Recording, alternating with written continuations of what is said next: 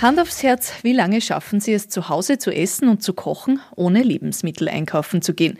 Die Corona-Krise hat uns vor Augen geführt, dass vollgefüllte Supermarktregale, einkaufen so oft und wann wir wollen, keine Selbstverständlichkeiten sind. In diesem Podcast wollen wir heute darüber reden, wie das geht, einen ganzen Monat lang nicht einkaufen gehen, mit einer, die es ausprobiert hat. Und damit hallo und herzlich willkommen zu OEN im Gespräch. Mein Name ist Daniela Dahlke.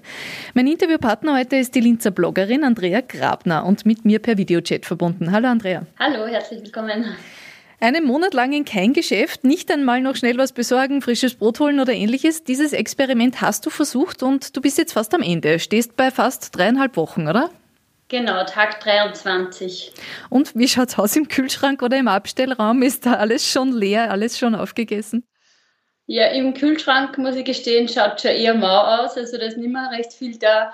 Äh, haltbare Lebensmittel habe ich witzigerweise noch sehr, sehr viel und ich habe mir auch gedacht, dass ich das dann mit den haltbaren Lebensmitteln auf jeden Fall verlängern werde. Natürlich freue ich mich schon riesig wieder auf frisches Gemüse, Obst, äh, da ist nur mehr eine Birne da, Karotten natürlich sind aus, ein bisschen Tiefkühlgemüse wäre noch da, aber schon sehr am Limit, an der Grenze alles. Also, dass nach dreieinhalb Wochen überhaupt noch was da ist, ist ja schon eigentlich eine große Leistung. Warst du da vorher auf einen Großeinkauf, bevor du losgelegt hast? ja, nicht wirklich. Also es, ist, es hat schon geheißen, man soll eben nochmal einkaufen gehen, weil man weiß dann nicht, was nachher ist, wie gut, dass man dann noch einkaufen gehen kann. Topfen, was ich halt einfach gern habe und Feta habe ich vermehrt gekauft, aber sonst, gerade in, in die ganzen Laden, ich meine, ich koche öfters auf Yoga-Events, deswegen habe ich oft das, äh, einiges an Vorrat wie Hülsenfrüchte, Hirse, Linsen, Haferflocken. Ich habe halt da nicht ein Backerl daheim, sondern eh vielleicht drei.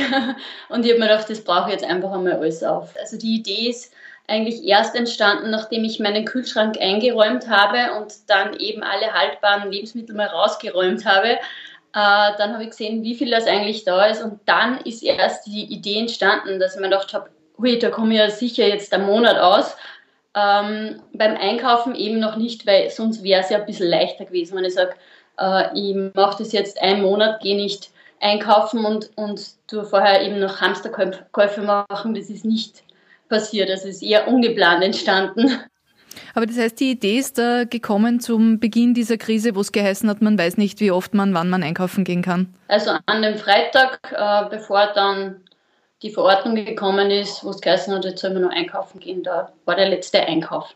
Was hast du alles so zu Hause? Was sind das für Lebensmittel, die, die du da sonst so zu Hause hast? Du hast schon ein bisschen erzählt, Hirse und so weiter.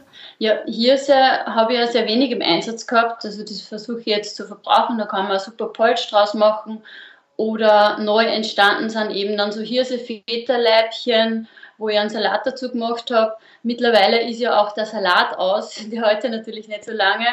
Und da habe ich mir jetzt äh, in der Solar City einfach ein bisschen einen Löwenzahn geholt.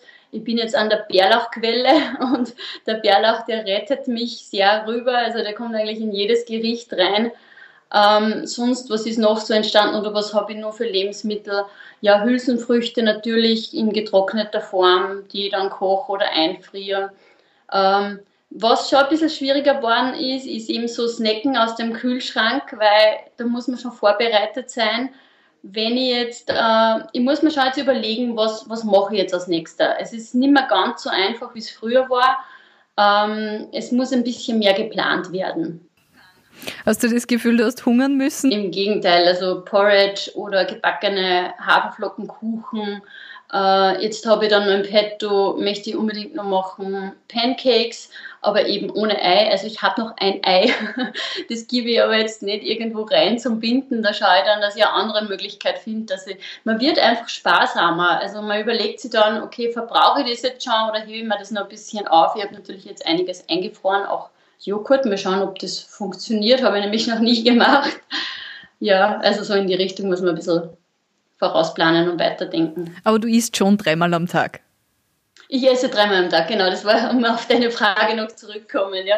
Frühstück, Mittagessen und Abendessen. Also wir haben jetzt auch mal gegrillt auf der Terrasse ähm, da habe ich heute halt meine Hirseleibchen gegrillt und der Salat war eben dann ein Löwenzahnsalat mit ein paar Kerne. Du hast vorher schon den Bärlauch erwähnt, jetzt den Löwenzahnsalat. Das heißt, du bist ein bisschen kreativ geworden mit den Dingen, die rund um dich wachsen. Genau. Mir ist da vor kurzem ein Buch runtergekommen, das heißt, deine Stadt ist essbar.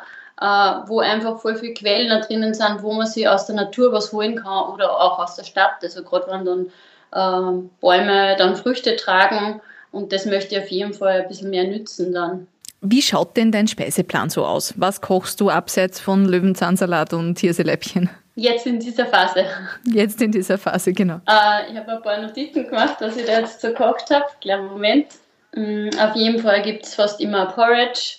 Äh, Hafermilch ist, ähm, äh, habe ich nicht mehr recht viel, also Mandelmilch oder Hafermilch. Dann habe ich gemacht ähm, ein Chili aus Lupinen. Lupinen habe ich schon sehr lange zu Hause, ist sehr eiweißreich und sättigt da super gut.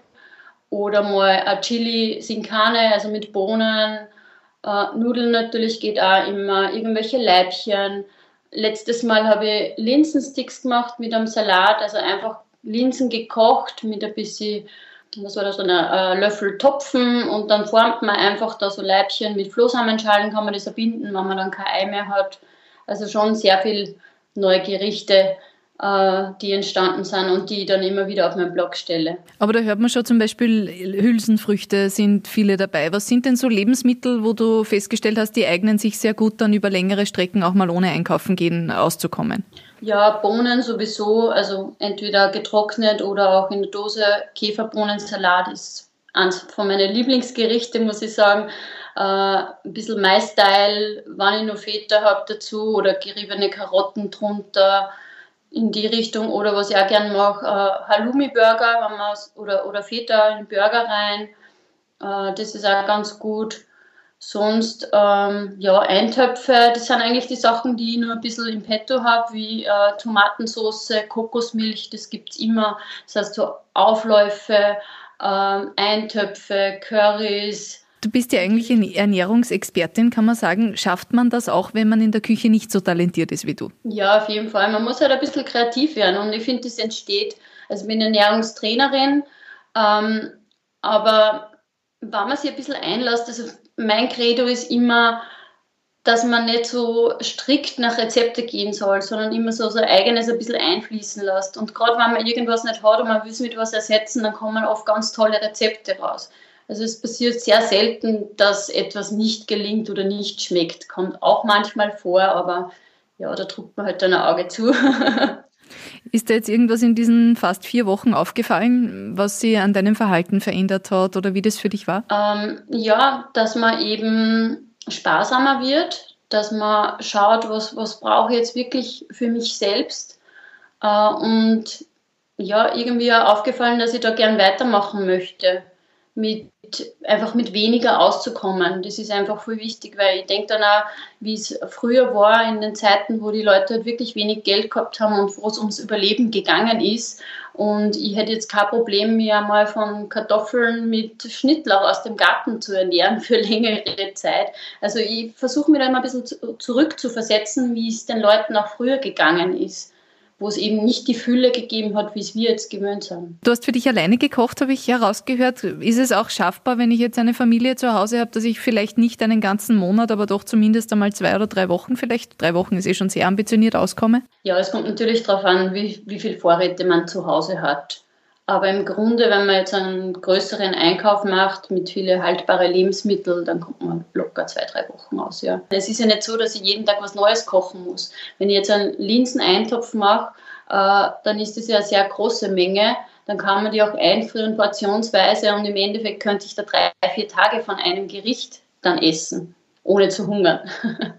Wie waren denn die Reaktionen in deinem Umfeld? Haben Sie da Leute inspiriert gefühlt und gesagt, sie möchten es gern nachmachen?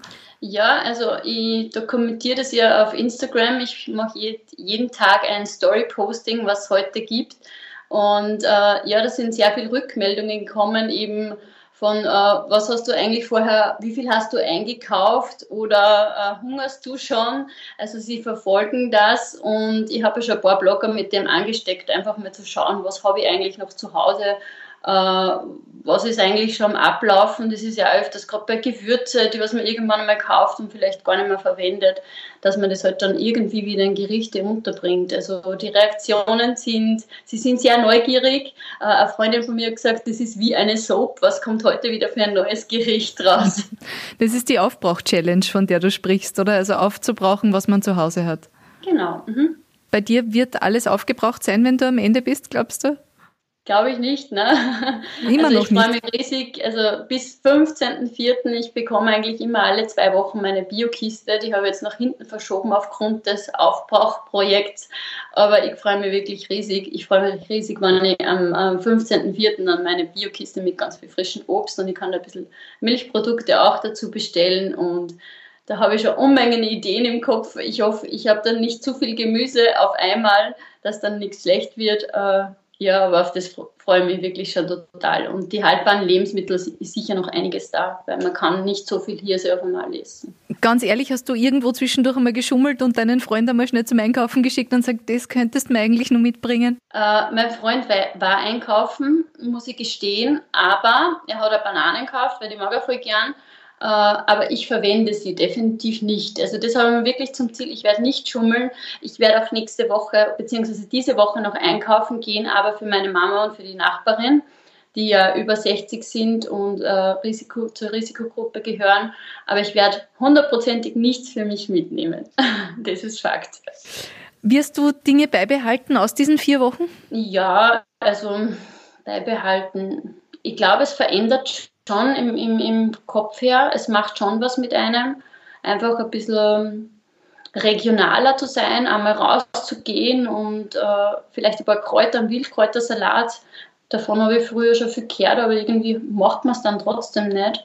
Also einfach schauen, was, was ist so rundherum möglich. Also das möchte ich mir auf jeden Fall beibehalten. Liebe Andrea, vielen Dank fürs Gespräch. Wer sich jetzt einen Guster geholt hat, findet bei dir tatsächlich Rezepte am Blog. Genau. Du hast jetzt ein bisschen was aus deinem Monat dort reingestellt. Ähm, wir werden das verlinken im Storyboard und auch in der Podcast-Beschreibung natürlich. Und äh, heißen tust du vielleicht noch für alle, die dich online suchen, Yoga Cuisine. Genau, yogacuisine.com ist die Webseite. Vielen, vielen Dank fürs Gespräch und alles Gute noch fürs Finale und dann freue dich auf deine Biokiste. Vielen Dank. Danke. Tschüss.